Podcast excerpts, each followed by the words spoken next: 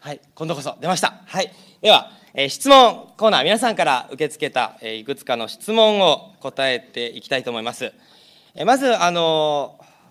犠牲の動物をですね、この捧げることについて質問があって、え金曜日、昨日の朝に少しお答えしました。ちょっと追加したいなと思います。まあ、この羊の動物、動物の犠牲を捧げるのこと自体は罪ではないのかという質問で、えまあ、私の質問のなあの答えの中で、えー動物の命は、えー大切でないと聞こえたかもしれないと思いましてですね、えーまあ、この聖書の中で神様は動物の命も大切だとおっしゃっておられるんですね。でこの例えばこのヨナ書というのは、まあ、全体を読んでいただいたら話がよくわかると思うんですけれどもこの神様がある町があまりにもこの悪いために、えーこのヨナという預言者に、まあ、警告をしに行きなさいと言うんですね。で、その後に、まあ、かみんなが悔い改めなどで滅ぼすことはなかったんです。でそこに最後にですね、えーこの、まあ、えーいろんな人がそこにいて、12万余りの人がいて、そしていっぱい家畜がいる、あまたの家畜といるこの大きな町ニネベを惜しまないでやられようかと。まあ、ヨナさんというこの預言者は自分のこう町がなくなってしまうと神様のメッセージを伝えたんですけれどもそうならなかった。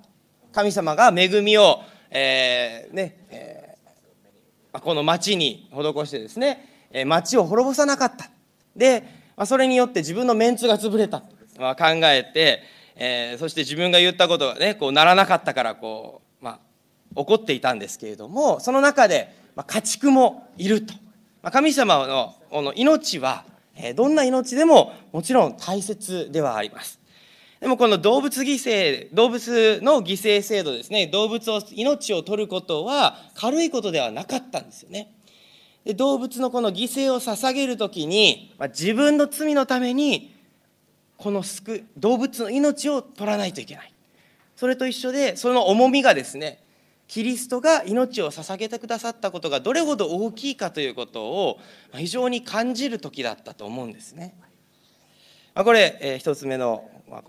質問ですね。で、え大祭司は誰でもなれるのという質問がありました。えー昨日の朝でしたかね、大祭司の話をしましたけれども、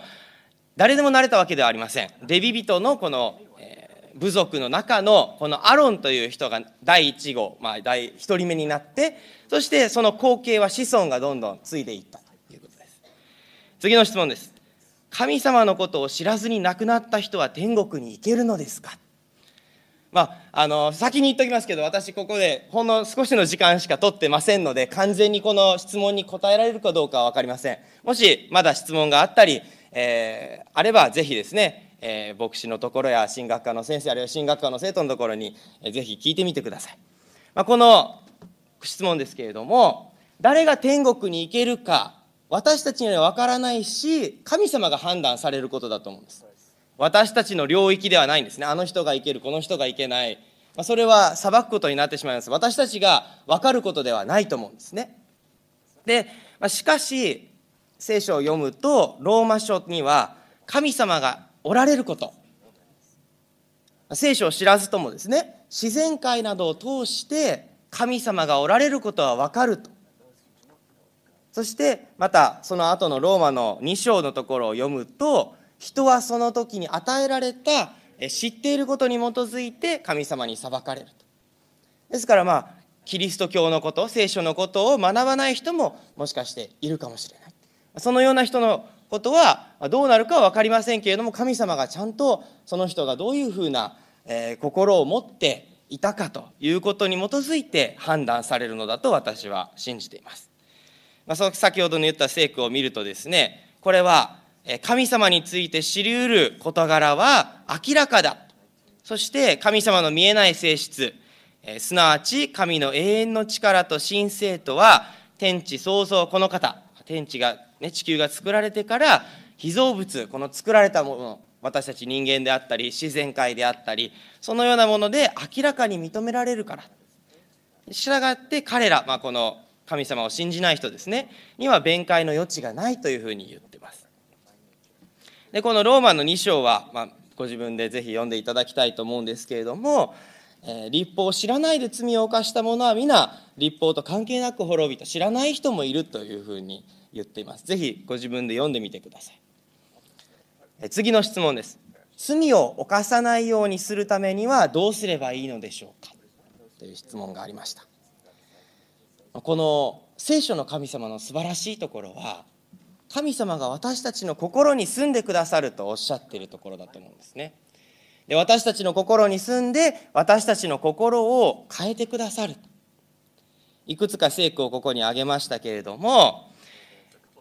まあこのあなた方は神から出たものであって彼らに打ち勝ったのである。あなた方のうちにいますのは世にあるものよりも大いなるものなのである神様が私たちの心に住んでくださる2つ目ですけれども誰でもキリストにあるならばその人は新しく作られたものである。古いものは過ぎ去った身を全てが新しくなったのである。神様が私たちの心を作り変えてくださる。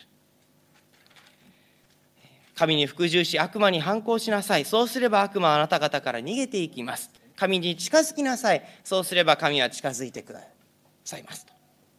ヤコブの手紙の言葉ですね。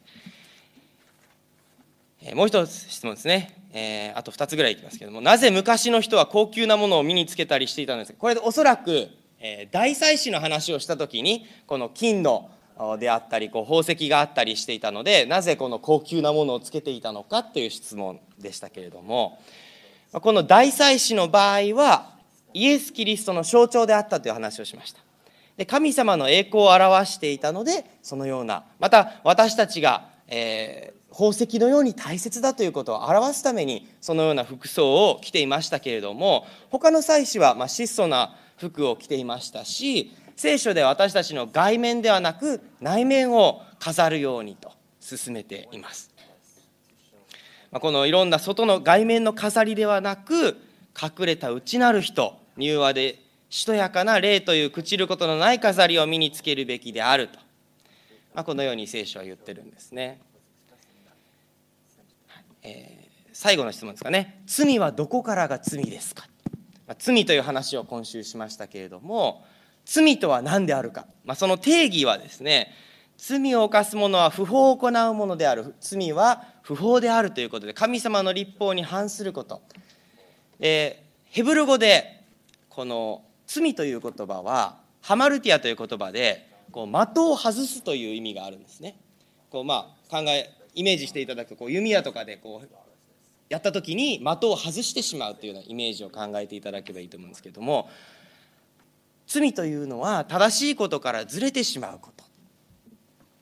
ですから例えば実会を少し紹介しました。殺してはならないと聖書には書いてあります。でもこれイエス様はですね殺すなと。人を殺した者は裁きを受けると命じられている。しかし私は言っておく。兄弟に腹を立てる者は誰でも裁きを受ける。殺すなという命令の中に腹を立てることも含まれていると。イエス様はおっしゃったんですね。別のところでは兄弟は憎む者は皆人殺しですと。殺してはいけないというのは、まあ、文字通りの殺人とか、まあ、その他にも苦痛を与えることであったり短気になって怒ってしまったりとか心の中であいつめとこう思ってしまうこともこの神様の、えー、立法から外れてしまう正しいことから外れてしまうことの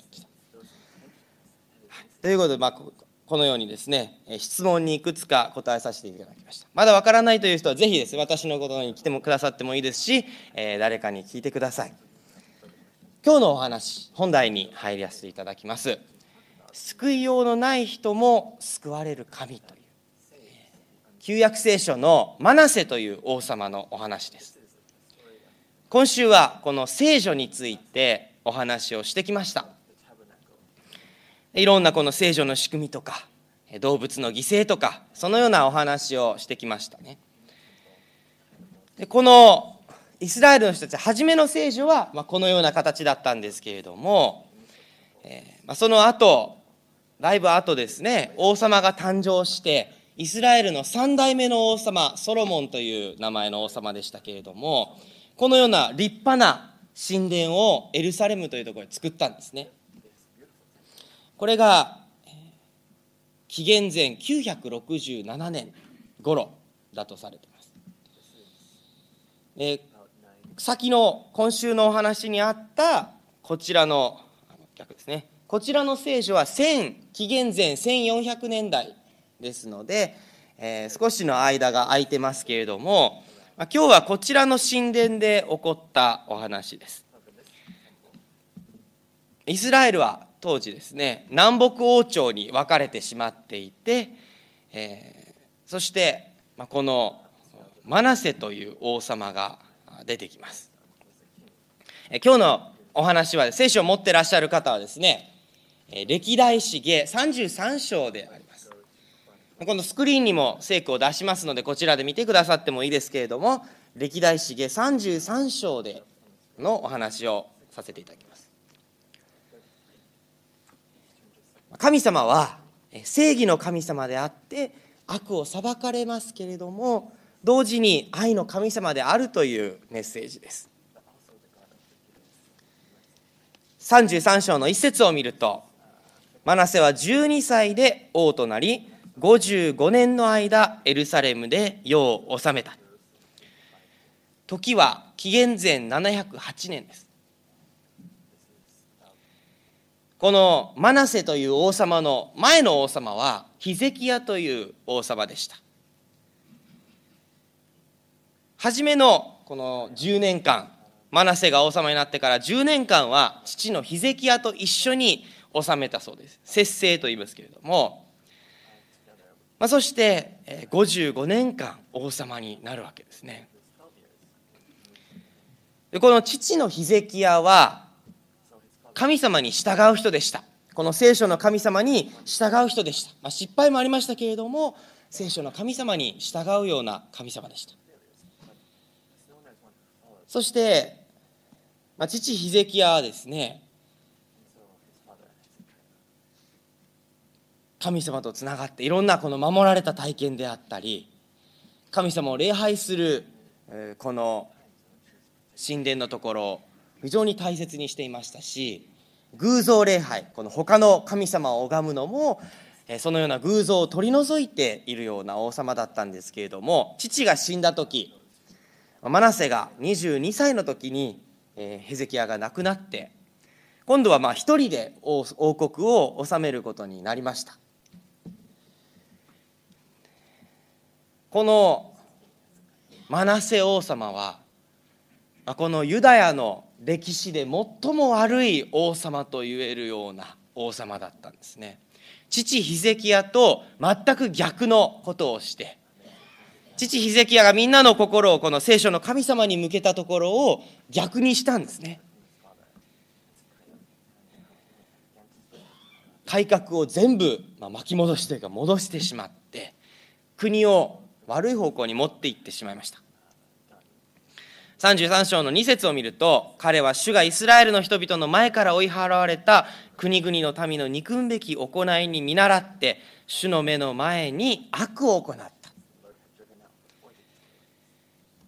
まあ、偽の神様への礼拝の場所を立て直して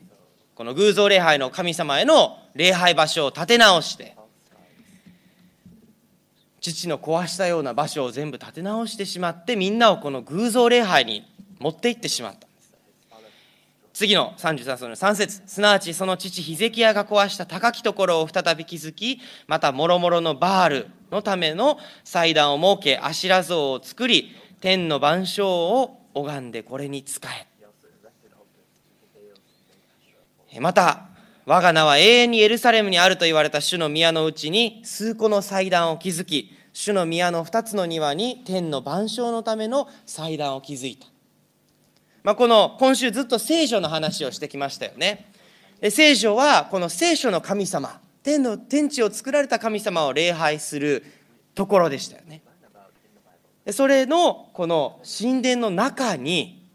偶像を礼拝するところを作ってしまった、まあ、例えてみるならばこのキリスト教会の中に全然違う宗教の礼拝するものをボンとこう立ててしまうようなイメージ。ですね。またさらに一番下のところですけれども彼はまたここですね。ベンヒノムの谷でその子供を火に焼いて供え物としと書いてありますけれども自分の子供をですよ火で焼いてこの偶像の神様に捧げてその神様が喜ぶと思ったんでしょうけれども自分の子供ですよ火で焼いてこの偶像に捧げていた。占いをし魔法を使いまじないを行い口寄せこれは死んだ人の霊を呼び寄せるという術ですけれどもこの悪霊を呼び寄せる儀式ですよね。占い師を任用するなど主の前に多くの悪を行ってその怒りを引き起こした。もう歴代最悪の王様と言われているこのマナセ王様です。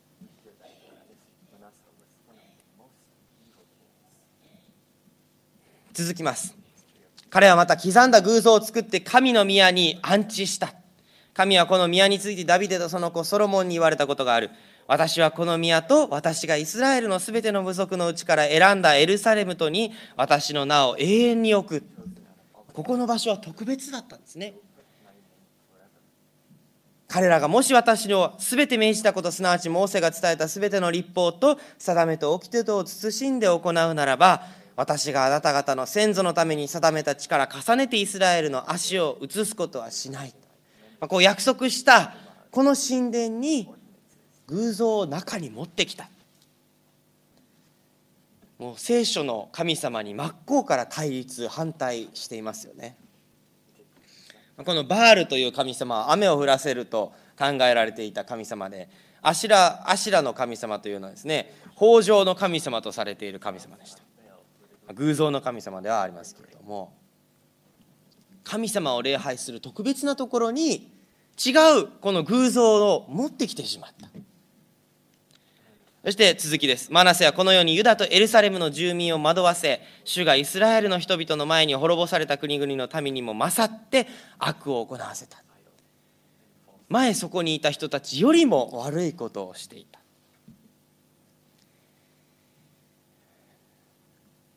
伝承では預言者イザヤをノコギリで切り殺したともされているそうですけれども本当にもうこの悪名高い王様でした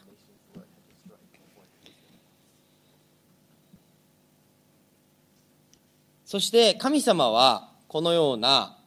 マナセとその国民に呼びかけるんですね。主はマナセ及びその民に告げられたが彼らは心に留めなかった。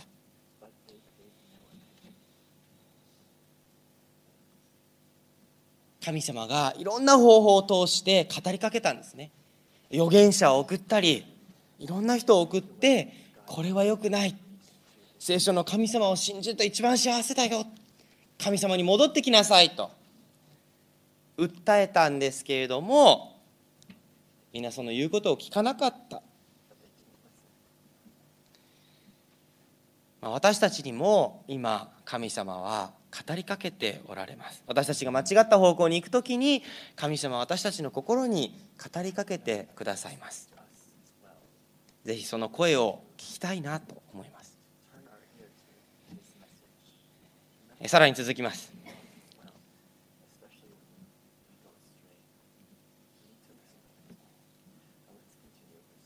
このこのよ、えー、マナセの後の王様も同じだったんですけれども神様はこのように書いてるんですね神様は、えー、ヨアシという後の何年、えー、幾年か後の王様ですけれども、えー、預言者を送って神様は死者を送った死者を彼ら、しきりにその死者を彼らに使わされたが、彼らが神の死者たちをあざけりその言葉を軽んじ、その預言者たちを罵ったので、主の怒りがその民に向かって起こり、ついに救うことができないようになった。神様は何度も呼びかけたけれども、言うことを聞かなかったんですね。それゆえ主はアッスリアの王の軍勢の諸将をこれに攻めてこさせられたので、この敵に連れて行かれるんですね。親もまた、え、親と子の関係に例えるならばですね親が子供が何か悪いことをしていたり間違ったことをしていたら親は警告しますねそれダメだよで警告して時には子供を叱ったりじゃあ今日はおやつなしねということもあるかもしれませんね。このように親でも子供をこう叱ったりしますけど神様も私たちに呼びかけられるんですね。で警告をしてでも悪い方向に生き続けた時に時にはこの聖書ではこの裁きという形でここでですね彼らはマナセを鍵で捕らえとこの鼻にこのついてますけれどもこういうふうに連れて行かれたと聖堂の枷につないでバビロンに引いていった。かなり衝撃的な絵ですけれどもこのようにしてマナセ王様は敵に連れて行かれた、まあ、神様がしたわけではないんですけどアッシリアの軍勢がですねこのように連れて行ったわけですね。ここでですねこの裁きという言葉について裁きということについて考えたいと思います。神様は時として裁きを下すことがあります。旧約聖書の中であるいはこの裁きという言葉を聞くと大体私たちのイメージでの中ではネガティブなイメージ悪いイメージがあるんじゃないかなと思います。どうでしょうか？愛の神様と裁きの神様。これ同じ神様なのか思うかもしれませんね。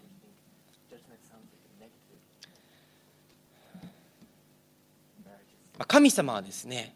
受け入れない人は最後には裁きを受けると。この世の中でも最後に神様は裁きを下すというふうにおっしゃってるんですけど多くの人はこれのどこが神様の愛の神様なの？と。神様は言うことを聞かなかったらね滅ぼしてしまうと。えー、これのどこが神様の愛なの？と。疑問に思う方もいらっしゃるかもしれません。ある人は神様は神様を受け入れない人も神様を受け入れる人も全部みんなみんな救えばいいじゃないか。神様だったらできるでしょ？と。いや神様だからこそみんなを救わなければいけないと考える人もいます。聖書の中で今週お話ししてきたように神様は私たちをですねラブレター聖書を通して私たちに招きをしておられます。私のこのところに来てあなたに幸せになってほしいあなたと一緒に住みたいというメッセージをしてきました。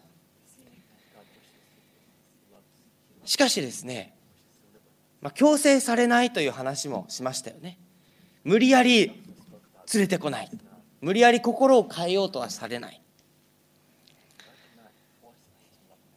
イスラエルの人たちに対しても私の声に聞き従わずイスラエルは私を好まなかった。それゆえ私は彼らをそのかたくなな心に任せ、その思いのままに行くに任せたと書かれています。でも神様の思いはあなたのことが好きだよという思いではあるんですね。私は我が民の私に聞き従い、イスラエルの我が道に歩むことを欲すると。神様は一緒にいたいな。あなた大好きだよという神様なんですよね。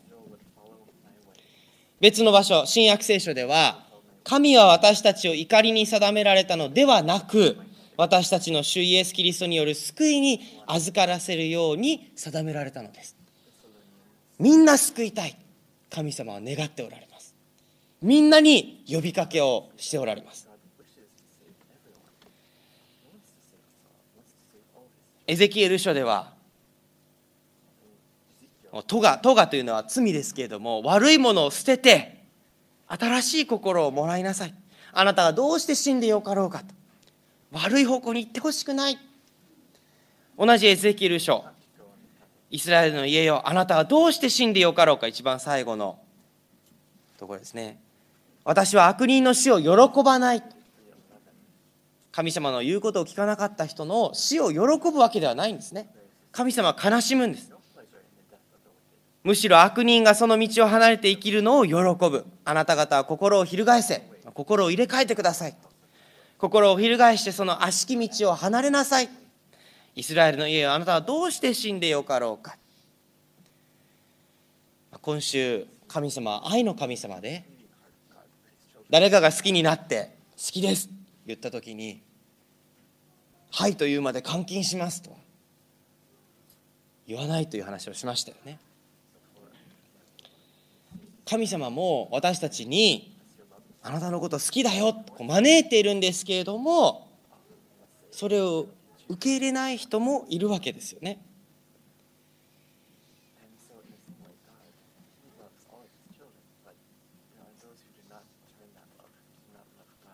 まあ、神様は私たちに救いというものを提供しておられる。あなたを救いたい。あなたの罪を許したい。でもあなたがそれを受け入れないといけない、まあ、人類歴史の一番初めからこの人間は神様にノーと言ってしまった。神様はいらないと言ってしまった結果この地球に罪という問題が入り込んでしまった。でもその中でも神様はいろんな人を通して聖書を通して神様愛しておられるんだよ。私のもとに来てそれが一番幸せな道だよと呼びかけておられます。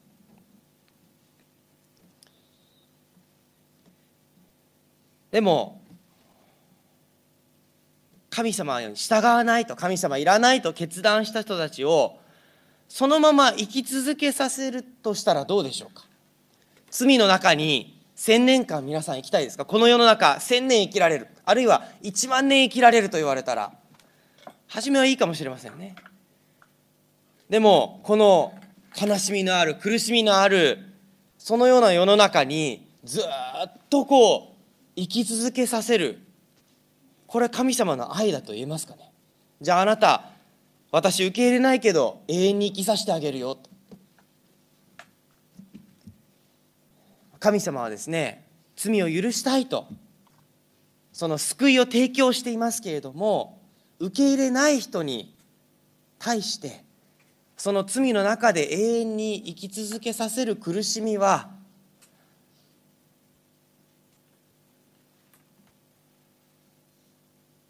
をこの永遠に生き続けさせるという苦しみを受けさせるような神様は愛の神様だと言えないと思います。ですから最終的に神様に従わないという人に裁きを下されます。聖書は永遠の地獄で燃え続けているという教えは聖書では教えていません。神様は裁きを下しますけれども公正になさいます。聖書の中でこのような言葉があります。ハレルヤ救いと途中から読みますね救いと栄光と力とは我らの神のものでありその裁きは真実で正しい。まあ、例えてみればですね、皆さん、ディズニーランドが好きな方いらっしゃいますか？ディズニーディズニーが。小さい頃ディズニーをよく見て育った方は、ディズニーランドに行ったらもう夢の国なんだそうですね。私はディズニー見て、あまり見てないので、えー、東京ディズニーランドに行っても何かよくわからないなという感じだったんですけれども好きな人には行ったら本当に楽しいんですよね。もう年間パス買って何回も行く人もいらっしゃいますよね。で入りたい行きたいって思う人にはもう楽園。でもよくわからないという人にはまあたね行っても絶対行きたくないっていう人いやあんた楽しいからって言って無理やり連れて行ってもディズニーよくわからない。あるいは、ね、皆さんジェットコースターが好きでね、無理やりジェットコースター嫌いな人を連れて行ってもジェットコースターおそらく楽しめないですよね。天国に神様は無理やりに行きたくないという人は連れて行かれないんですよね。このエレン・ホワイトという方が非常に分かりやすく言ってると思うのでちょっと長いんですけどお読みさせていただきます。一生神に反逆していた者が仮に急に天国に移されてそこにいつもみなぎっている高尚な清い完全な状態を目撃したとしよう。神様はいらないと言った人ですね。どの人の心も愛に満たされ、どの顔も喜びに輝き、神と子羊、イエス・キリストですね、を褒めたたえる美しい音楽が聞こえ、御座に座しておられる方の御顔からはあがなわれた者たちの上に絶えず光が照り輝いている。神に対して憎しみを抱き、真理と清潔を憎んでいた者たちが、ここで天の群れに加わって賛美の歌を歌うことができるであろうか。神様はいらないと言った人を無理やり神様が天国に連れて行ったとしても、それは果たしてそこで楽しめるかと。果たして彼らは神と子羊の栄光に耐えるであろうか。いやそれはできないのである。彼らには天国のために準備をするように幾年もの恵みの期間が与えられていた。にもかかわらず彼らは純潔純潔を愛するように心の訓練をしなかった。彼らは天国の言語を学ばなかったので今となってはもう遅すぎるのである。神に反逆した生活が彼らを天にふさわしくないものにしてしまった。そしてちょっと飛ばしますけれども悪人の運命は彼ら自身の選択によって決まるのである。彼らが天から除外されるのは彼らが自ら進んでそうするのであり神の正義と憐れみによるのである。神が神の恵みを拒否する人々を最終的に滅ぼされるのは宇宙に対する憐れみからであるということで、まあ、この裁きについて全体をカバーすることはできませんでしたしもしかして質問を疑問を持たれる方もいらっしゃるかもしれません。ぜひこの学びを続けていただきたいと思いますけれどもちょっとまとめたいと思います。神様は私たち一人一人に誰に選ぶか神様を選ぶか選ばないかという自由に選ぶ権利を与えています。で神様に心を向けることは命を表す。神様から命を頂いているわけですから。で自分自身にあるいは他のものに向かうことは死を意味する。神様はいらないということは死を意味するわけです。で神様は全ての人が命を得るために神様に応えるようにいろんな機会を通して私は大好きですよ。私と一緒に住みませんか？心に私を招き入れませんか？と。でもそれでも神様はいらないという場合は神様は最後のこの消滅という行為を選ばれるわけですね。罪の中で永遠と生き続けることはまたそれ自体がある意味拷問になってしまう。神は滅ぼす方ではなく救う方であるから聖書はこの消滅という行為最終的な裁きという行為を神様の異なった行為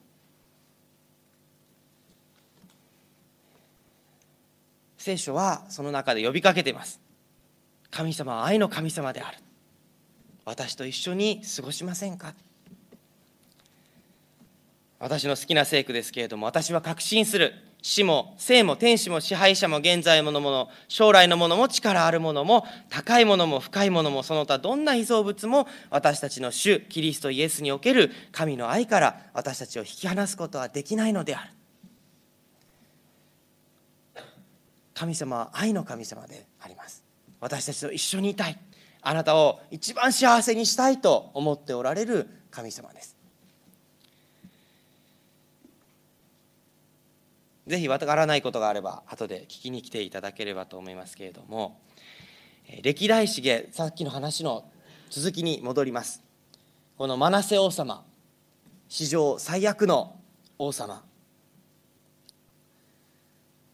33章の12節13節彼は悩みに遭うに及んでその神主に願い求めその先祖の神の前に大いに身を低くして神に祈ったので神はその祈りを受け入れその願いを聞き彼をエルサレムに連れ帰って再び国に臨ませられた。これによってマナセは主こそ誠に神にいますことを知った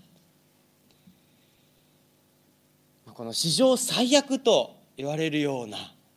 神様の礼拝するところに違う神様を礼拝する偶像を持ってくる神様。自分の子供を偶像に焼いて捧げるような王様。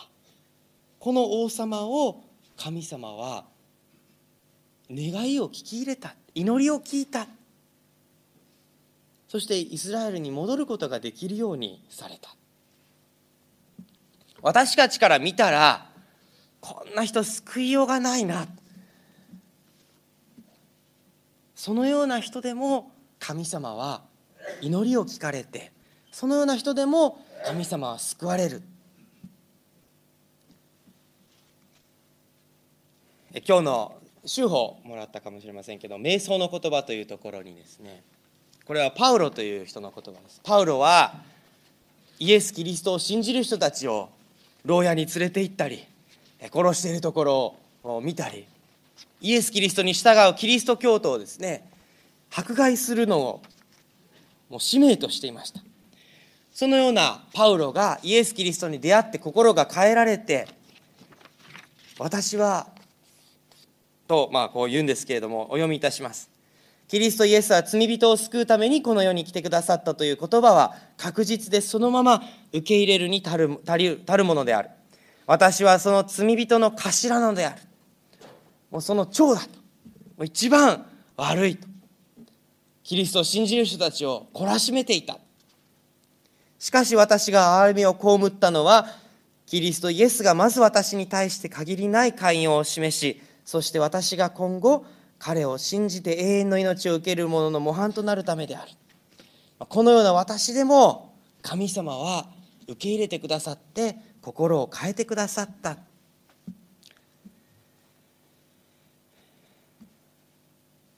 その後国に戻ったマナセ王はそれまで作っていた偶像を壊したり町の城壁を建て直したり偶像の、ね、祭壇を取り除いて町の外に捨てたと。このような、自分のしてしまったことを全部取り除くわけですね。そして神様に、えー、主恩祭、まあ、感謝の捧げ物ですね。感謝の犠牲を捧げてイスラエルの神様を信じましょう。聖書の神様を信じましょうと言って、まあ、この話は終わります。今週はこの旧約聖書の聖書を通してあなたと一緒にいたいあなたのことが大好きだという神様のお話をさせていただきました。ぜひですねこの聖書の中に書かれているラブレター。神様があなたのこと大好きですよ。その聖書をこれから皆さんぜひ読んでいただきたいなと思います。紹介しましたけれども味わいみよ主の恵み深さをいかに幸い人は試してみなさい。聖書を読んで神様のことを味わってみなさい。一度味わったらまた食べたくなる。試食というのはそうですね。食べてみたらおいしい。じゃあ買おうかな。神様味わってみなさい。そうおっしゃっています。ぜひですね皆さんもこの神様を知っていただきたいなと思います。今週はバイブルウィーク1週間ありがとうございました。このメディアはオーディオバースの提供でお送りしましたオーディオバースでは福音を広めるためにお説教やセミナーなどの音声映像の無料配信を行っています詳しくは http コロンスラッシュスラッシュ www.audioverse.org へアクセスしてください。